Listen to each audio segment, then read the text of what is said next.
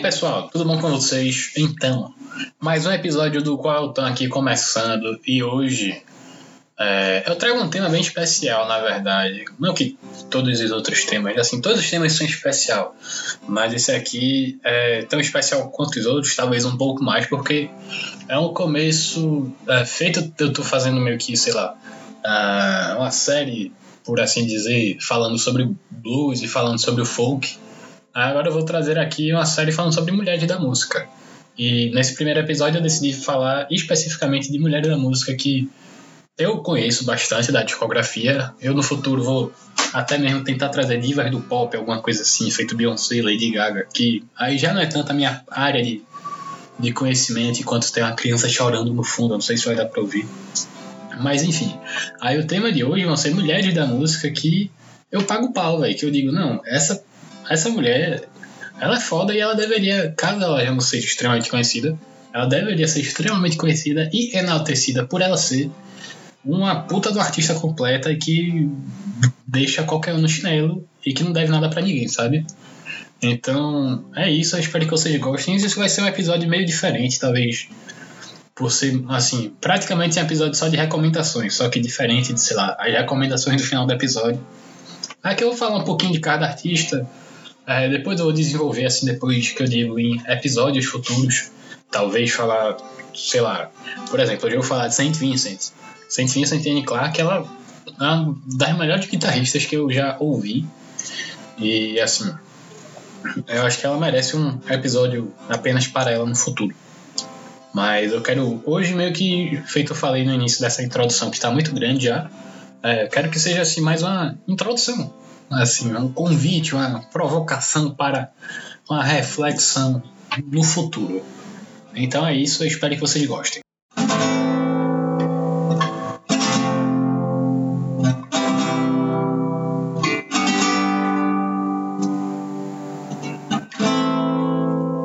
feito eu falei, é, eu tenho uma série do blues que já teve episódio de Robert Johnson, aí depois vai, vou fazer mais também até chegar no rock and roll e daí vou ver para onde a música vai me levar.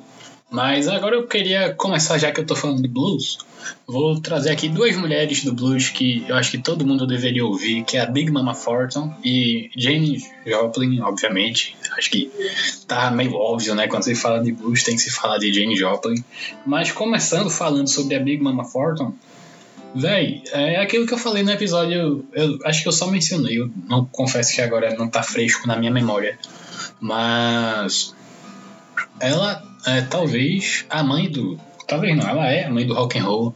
Ela, junto com, na minha opinião, Chuck Berry e John Lee Hooker, foram os responsáveis por trazer o R&B, o Rhythm and Blues, etc., é, para o grande público. Eles, assim, ela começou, é engraçado, né? Porque feito muitos músicos americanos, eles começam sua carreira tocando em igreja, não sei o quê. E ainda criança, ela tinha meio que, meio que assim, uma musa mirim, eu acho, pelo que eu entendi da, lendo um pedaço da, da história dela, na sua cidade natal, lá no Alabama. E, assim, ela é responsável por grandes hits como Hound Dog, que até o próprio Elvis gravou, é Ball and Chain, é Summertime Blues, eu acho. Eu não tenho certeza se ela que compôs, mas eu tenho certeza que ela cantou e é, feito eu falei, esse é um episódio de recomendações, então eu recomendo que vocês parem para sacar. É, tem vários compilados dela no, no Spotify e no. Acho que no Deezer deve ter também. No YouTube você acha clipes. Tem inclusive um clipe muito foda dela tocando com John Lee Hooker. E elas tocam. É, começa tocando Hound Dog e depois eles meio que fazem um é, um duelo de gaitas, por assim, por assim dizer. É, ficam fazendo essa dueto, na verdade. E agora falando da, da outra grande, na minha, é, na minha opinião, uma das vozes mais fortes feito foi a Big Mama da sua geração, acho que seria a Jane Joplin da geração dela. Se não, a mais forte. É o Gogó, o mais gracioso, que cantou música nos anos 60, e assim, gente, ela começou a sua carreira, acho que ela é de Dallas, se eu não me engano. Mas ela teve assim, a, Feita, ela tinha uma voz muito poderosa, ela tinha um coração muito partido. E foi isso que inspirou ela a começar a cantar o blues. E a sua carreira começou na Big Brother and the Holding Company, que teve um álbum e tal. Mas ela, quando, se eu não me engano, ela só ficou famosa isso aí. Gente, é, só pra deixar claro, James é uma das pessoas que vai ter episódio próprio. Assim, esse segredo fica entre nós, tá? No futuro. Mas é, eu não tenho certeza, isso aí eu vou consultar postumamente e trazer aqui pro, pro podcast um episódio apenas sobre a Janes. Mas acho que ela ficou famosa mesmo, estourou lá na cena de São Francisco. Aí ela lançou o Chip Thrill de 68, que é, é o que tem a capa toda psicodélica, que parece meio que, sei lá, um gibi, sabe? E assim, tem Summertime, tem Turtle Blues, tem Oh Sweet Mary, Ball and Chain. Ou seja, é, acho que eu não preciso falar muita coisa pra dizer que é um puta disco. Agora, talvez a, a obra-prima, masterpiece dela seja o Pearl de 71, se eu não me engano, que tem Move Over, Cry Baby. Assim, é, Mercedes-Benz, uh, deixa eu pensar mais. Get It While You Can, isso é.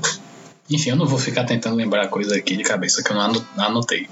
Mas o Pearl, acho que talvez, se me dissessem, não, é um disco de greatest hits dessa cantora, eu diria, porra, é, faz sentido serem as melhores músicas, mas parece, assim, é um álbum muito fechado. E quem sabe eu também faça, já que eu tô nessa vibe de falar de grandes cantoras, quem sabe eu não fale dela num, num IGTV da vida ou algo do gênero.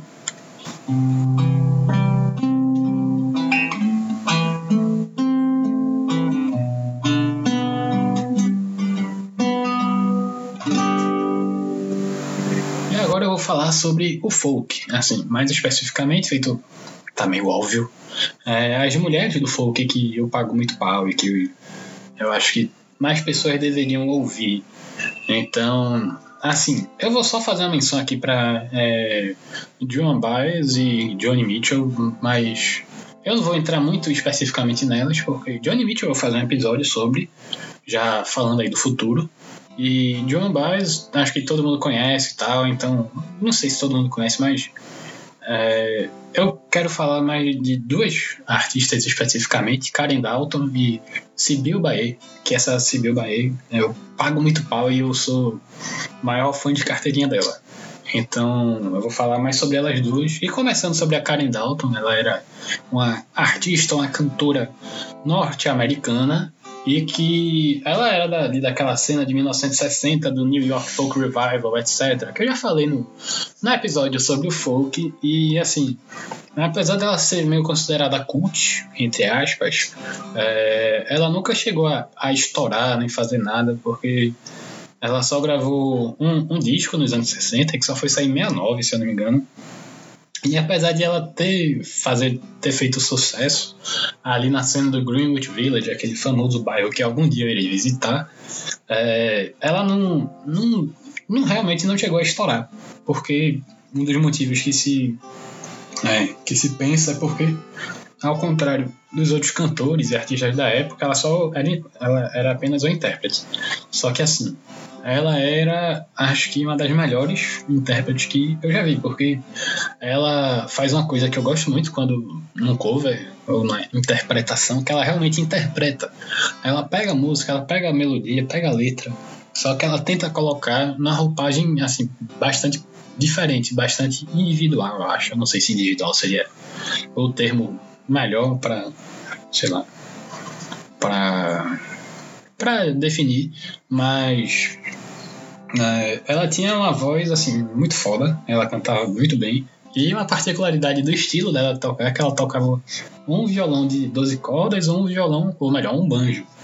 Então, assim, ela, além de já ter essa voz bem distinta, que lembrava um pouco Billie Holiday, e né, eu acho que essa é a única voz que eu vi comparações. E se você ouvir, tá lá realmente. É uma comparação justa.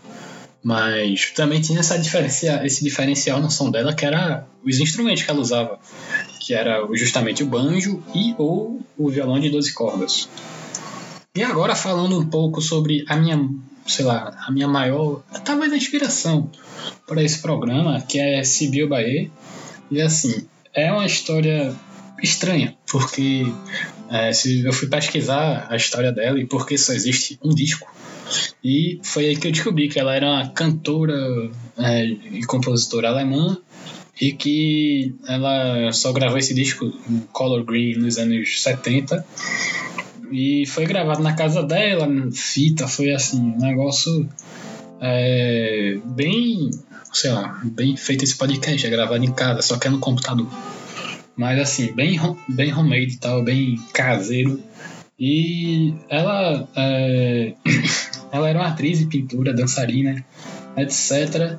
E ela, assim, por algum motivo, não seguiu a carreira. Não focou em seguir a sua carreira musical, mas tinha isso gravado. E em 2004, é, o filho dela é, divulgou essa, essas fitas para Jay Macy's, o cara do Dinosaur Jr., e que viu e pensou: caralho, que negócio absurdo. E ela gravou, ou melhor, eu não sei se ela gravou, mas eu sei que foi divulgado esse álbum que foi gravado lá. 1970 e tantos por aí, que é mais ou menos assim, a história que tem por trás dessa gravação é que foi na viagem que ela fez meio que um Eurotrip com amigas, amigos, não sei, e é justamente por isso que esse álbum, Color Green, e é, isso aí é um, um, roteiro que eu vou tentar fazer bem elaborado também. Como vocês podem ver, esse é realmente é um episódio de introdução. Mas é, acho que o primeiro faixa a faixa que eu vou tentar trazer vai ser desse disco, que eu pago muito pau. E assim, é basicamente ela tocando num, com violão de nylon, tirando a última música que tem os arranjos de corda, não sei o que. Mas é só ela e o violão e um dedilhado muito da hora e passa uma atmosfera assim meio que é, realmente consegue te levar nessa viagem que ela fez pela Europa e pelos campos, não sei o que, um negócio bem, bem bucólico, sabe? Então eu recomendo bastante. E da Karen Dalton, eu falei que ela só gravou um disco em 69. Só que o que eu recomendo, eu não sei se. É, é um álbum que se chama 1966 e é uma coletânea que tem no Spotify, que assim, é ela de camisa branca com violão e um cigarro na boca. E assim, só para vocês identificarem caso queiram ir ouvir. E porque eu recomendo é porque tem as músicas que eu conheço, algumas, e mas é muito bonito, assim, a maneira dela tocar é bem envolvente e, feito eu falei, a voz dela é muito boa. Então, é isso aí.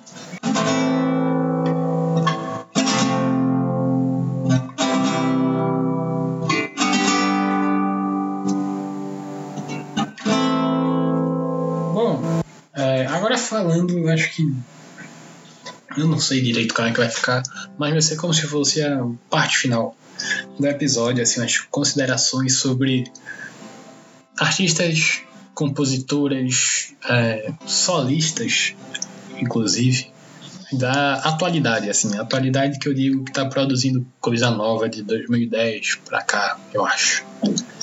Aí eu gosto muito de violão e gosto muito também de música de concerto. Sim, eu ouço. É coisa de velho, mas eu gosto. E a primeira que eu, assim, eu quero recomendar duas porque eu acho, acho válido. É, eu admiro muito quem consegue. Eu sou um mero mortal, patetão, e não consigo. Mas é, essas duas moças, essas duas mulheres, elas são assim divinas. Os dedos delas, eu acho que elas nunca tocaram a nota errada na vida. E parando com o suspense, a primeira delas, é, o nome dela é Ana Vidovic. Talvez vocês já tenham conhecido, porque ela é relativamente famosa e tem assim vários clipes dela tocando a catedral, tocando capricho árabe, é, Recuerdos de Alhambra e tal, Alhambra. E assim, é divino, velho. É, a catedral que é um puta arranjo impossível de violão, que parece que tem uma orquestra, só que é só um violão solo, assim. Ela toca parece que não tá nem se esforçando, só que sai assim tudo limpo. E a Roxane, a outra, a Roxane, a Ifaci, eu acho que é assim que se pronuncia. É, eu conheço ela, eu a conheci porque eu vi um arranjo acho que talvez o arranjo de violão mais bonito que eu já vi na minha vida, é que ela tocando Claire de Lune, de Debussy. Claude Debussy, o compositor de piano e tal. E assim, ouçam, porque principalmente acho que acho que delas duas eu recomendo Recolhedores de Alhambra, de Ana Vidovich tocando, e recomendo é, essa Roxanne tocando o Claire de Lune, porque assim, é o arranjo de violão mais bonito que eu já vi na minha vida. Então, é isso que eu tenho a falar sobre instrumentistas, solistas solo. Mas já que eu tô falando aqui de virtuosismo no seu instrumento, eu vou falar sobre ela, a tão famigerada, a tão perfeita, eu acho, Annie Clark, também conhecida como pela alcunha de Saint Vincent. E assim, o que eu tenho a falar sobre Saint Vincent? Ela começou a sua carreira tocando, assim, que ela. que eu sou péssimo contando histórias. Acho que eu deveria escutar uns podcasts de como contar histórias. Mas, assim, ela começou a é, sua carreira, ela é estudante de Berkeley, a Universidade de Berkeley, Berkeley, é, lá nos Estados Unidos. Ela é do Texas, então, assim, a sua carreira, para mim, é dividida, ou sei lá, é, se sustenta em quatro pilares. Que isso aí eu imagino, obviamente eu não trago nenhuma certeza acerca disso, mas é, esses quatro pilares seriam, pelo que eu vejo ela comentando em entrevistas, a maneira dela, dela tocar tudo. É, o primeiro acho que seria da infância dela, que teve. Ela conta que tem um, um tio, se eu não me engano, que era um puta guitarrista de jazz e é, ela aprendeu muita coisa e se inspirou a tocar por conta dele. A segunda seria as músicas que ela cresceu ouvindo, que Annie Clark ela deve ter o quê? Uns 30 anos, eu acho, 30 e poucos. Não sei. Mas é, dá pra notar isso no som dela, que ela gostava muito de metal, pelo que eu entendo.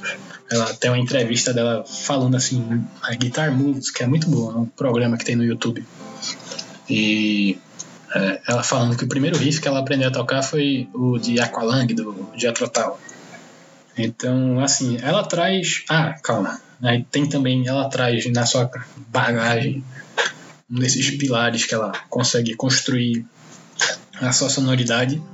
O outro seria a formação acadêmica em Berkeley. Eu não sei, na verdade, se ela chegou a concluir o curso, mas é, acho que isso é o de menos. Ainda por ela frequentar esse ambiente e tal, deve ter influenciado na sonoridade dela. E a última, e talvez acho que a mais importante, foi o fato dela ser do Texas. Porque assim, o Texas acho que tem alguma coisa na água de lá que é diferente. Porque a quantidade de gente foda que saiu de lá em todos os gêneros musicais. Seja rap, seja né, blues, seja rock, seja metal. E o caralho a quatro sempre, assim, você, você for pesquisar 10 melhores artistas de tal gênero, eu tenho quase certeza que vai ter alguém do Texas, porque é muito foda. Assim, a galera de lá realmente tem uma cena musical muito viva e colorida. Mas assim, falando agora mais, eu enrolei pra caramba contando a história de Annie Clark, mas eu vou contar mais detalhadamente no episódio sobre ela que vai ter no futuro, feito vocês já devem ter imaginado. E ela traz assim meio que essa fusão de gêneros que pega, sei lá, elementos do grunge, elementos do jazz e rock, música eletrônica e piano e etc. E criou essa metamorfose musical que é Annie Clark. Ela começou essa carreira, se não me engano, em 2007 com o álbum Marry Me. Calma, tô conferindo aqui. É exatamente 2007. Marry Me, e que talvez seja o meu favorito. É engraçado, né? assim, ela tem mais ou menos 10 anos de carreira já. E eu ainda não sei definir qual é o meu álbum favorito. Mas o som, a sonoridade dela é um negócio assim meio delicado, mas ao mesmo tempo. É, eu acho que o som dela é a personalidade dela, sabe? Eu acho que ela é um dos poucos artistas que eu posso dizer isso, porque é, é um som delicado, porém altamente independente, assim, não precisa é como se ela pudesse existir no vácuo, no sentido que é, ela queria um modelo de guitarra, então ela foi lá e desenvolveu, eita, problemas de dicção, É, ela queria uma guitarra, um modelo de guitarra própria. Ela fez, foi lá na Ernie Ball, entrou em contato com os caras e fez o seu design e trabalhou na guitarra para ser mais cômoda para ela, porque ela é pequenininha, pelo que eu vejo. Eu, obviamente, nunca vi em pessoa ainda, mas eu gostaria muito que queria trocar uma ideia com ela. Inclusive, se estiver ouvindo, está extremamente convidada para esse podcast. Ouviu Annie Clark. Mas, parando de falar besteira, né, ela, assim, o som dela, porque eu digo que é meio que delicado, não é, acho que delicado não é o adjetivo, acho que sensível. Assim, você consegue sentir o que ela tá querendo passar através do, da melodia do som e das letras, obviamente. Mas é como se ela estivesse apenas lhe contando sem querer saber a sua opinião, nem nada. Porque ela é foda altamente independente. Então. Bom, acho que eu vou parar de falar sobre ela porque eu preciso gravar um episódio. Assim, eu quero gravar um episódio sobre ela no futuro, então vou guardar um pouco da informação para mim. E só para finalizar aqui essa parte, acho que minha recomendação é meio que uma recomendação dupla, porque é para ouvir o álbum dela My Seduction de 2017 e para ouvir a versão no piano dele que também tem no Spotify, que é fenomenal.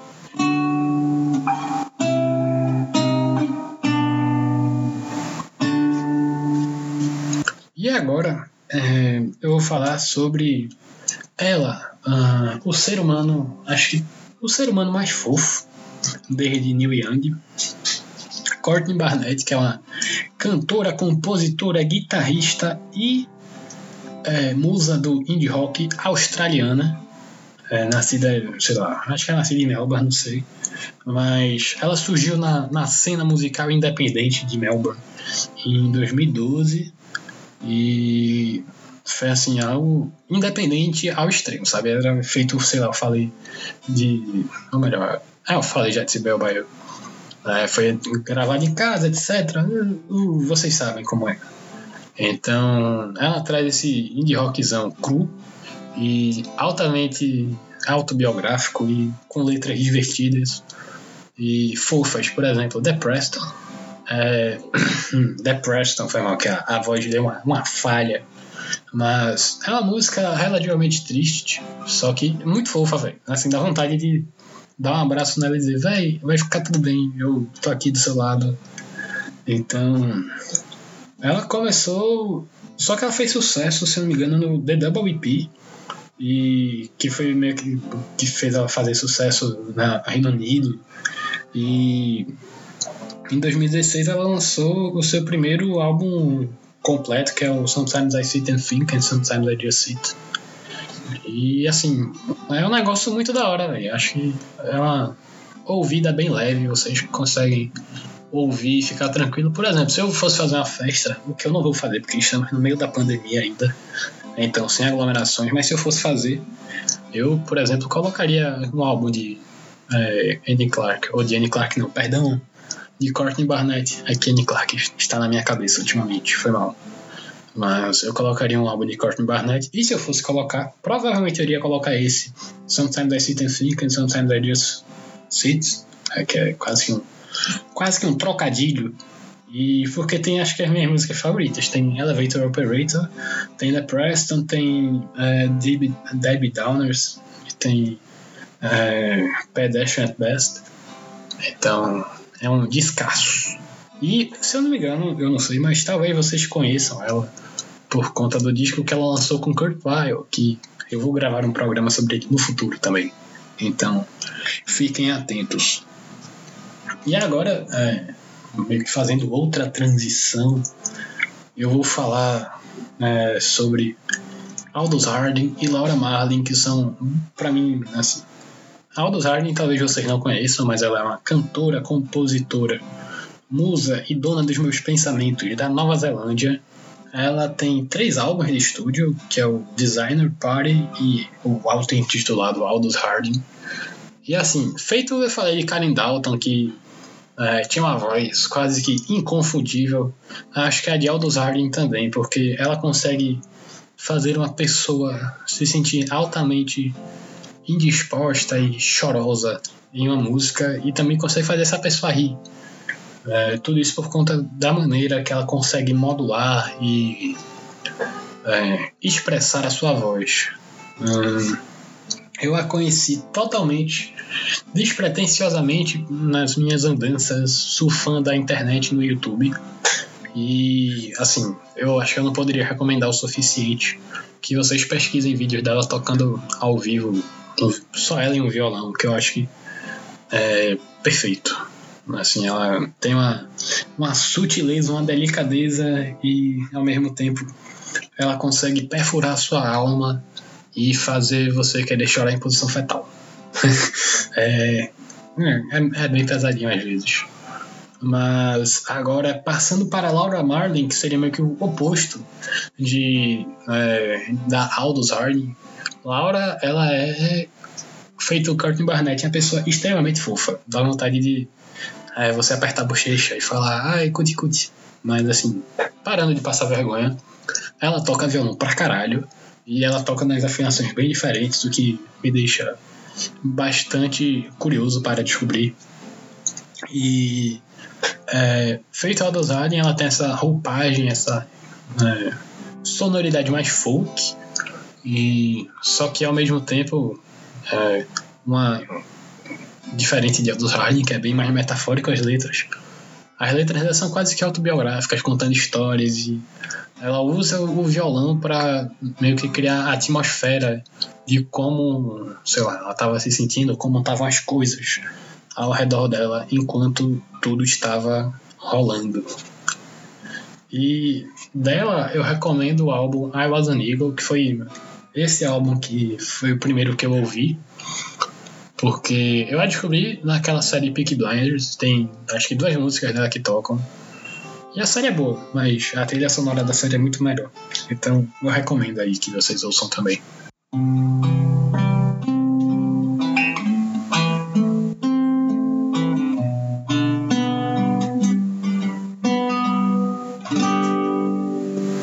E agora? Na verdade não é agora. É, perdão. Depois que eu comecei esse podcast, eu criei hábitos de linguagem. Feito vícios, na verdade. Feito dizer e agora toda vez que eu vou começar uma nova frase. Então, nesse momento, nós vamos falar sobre artistas mais desconhecidas, é, sejam compositoras, cantoras, é, etc. Então, a primeira talvez seja a menos desconhecida das desconhecidas. Eu acho desconhecida no caso porque, para mim, ela ainda não teve o reconhecimento que merece, que é a Ana Frango Elétrico Obviamente que eu ia falar dela porque eu fui para um show. Ela tocou aqui em Recife no carnaval e foi um dos shows mais divertidos que eu já fui na minha vida. Assim, a presença de palco dela é muito boa e ela tocou, obviamente, mais músicas do seu último álbum, o Little Electric Chicken Heart. Mas ela também tocou uns clássicos como Roxo e como Pickles. Quer dizer, Pickles eu não lembro. Ela tocou, foi a saideira, foi. Então, assim, ela tocou é, Chocolate, mas ela não tocou Torturadores. Então isso aí eu lembro que eu fiquei bem chateado, que são as minhas duas favoritas. Ela tocou Chocolate, mas não tocou Torturadores. Eu fiquei meio, poxa, cara, você podia ter podia ter tocado, né? Mas, enfim, acontece e bola pra frente quando tiver o show dela, depois que puder fazer aglomerações, eu irei com certeza. E partindo agora para um grupo, para uma banda de mulheres muito foda, que é a Chastity Belt, é, cinto de castidade seria a tradução, caso você não tenha conseguido ouvir através do meu inglês quebrado. E, se eu não me engano, a banda é formada por quatro, é, quatro moças. E é engraçado porque elas meio que alternam os instrumentos dependendo da música. É, eu tava vendo, eu, eu a descobri através daquela rádio KXP. E eu tava vendo a, o vídeo da performance dela e tem um momento que tá. Uma tá tocando baixo, a outra tá tocando bateria, depois elas invertem. Então é uma banda que todo mundo toca um, um instrumento do outro. Saiu meio estranho, então eu espero que vocês não tenham percebido a merda que eu falei. Mas, mas enfim. E dentro dessa banda da Chastity Belt tem Julia Shapiro, que ela tem um dos álbuns mais fofinhos, mais, sei lá, É, fofinho, na verdade, é meio complicado, porque vocês vão pensar que eu sou maluco e que meus conceitos de fofura é meio estranho. Mas o álbum dela é aconchegante, mas ao mesmo tempo meio melancólico, que é o Perfect Shape, se eu não me engano. É Perfect Shape e quase certeza mais saiu ano passado. Perfect Version, mas, mas saiu ano passado. E é quase que assim, uma odisseia contando a dificuldade de às vezes se enquadrar nos padrões da sociedade. Então, eu acho que assim as pessoas podem se identificar. E eu só queria, sei lá, é, fazer essa carta aberta de ouçam, por favor, meus amigos que ouvem meu podcast, para ouvir Perfect Version da é, Julia Shapiro. E meio que para fechar, assim, fazer uma trinca de. Trinca. Não, já foi a trinca, então fazer uma quadra de ases, falar de uma última artista. É, na verdade, não, vou falar mais, vou falar mais. Que, que o podcast é meu e eu falo do jeito que eu quiser. Mas, na verdade, tem esse projeto que é Boy Genius, que é formado pela Phoebe Bridgers, pela, se não me engano, é Julian Baker. Deixa eu pesquisar aqui é, pela Julian Baker, na verdade, isso foi mal, tava na dúvida. Como é que se pronuncia? Lucidalco, Lucidacos, Dacos, não sei como é que se pronuncia. É, eu sou, sou péssimo de pronunciação. Mas assim, essas três, cada uma, a que eu menos conheço a carreira Lucidacos, mas Julian Baker, ela é, Julian Baker e Phoebe Bridges, na verdade, é quase que um emo indie rock, mas é muito legal. E eu gosto.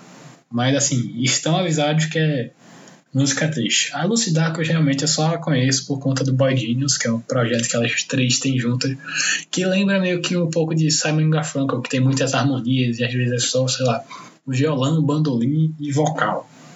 Então, é, Phoebe Bridges, que inclusive lançou um álbum durante a quarentena, e ela tem os melhores video, videoclipes que você pode assistir no YouTube.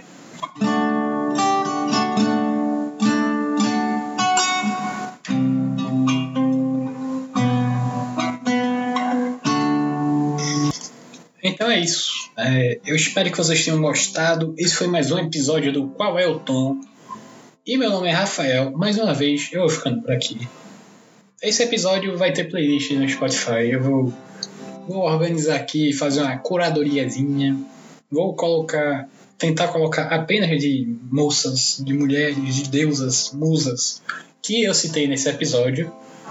Mas eu também feito fiz a enquete de campo essa semana, perguntei aí para vocês quais mulheres vocês admiram na música, etc.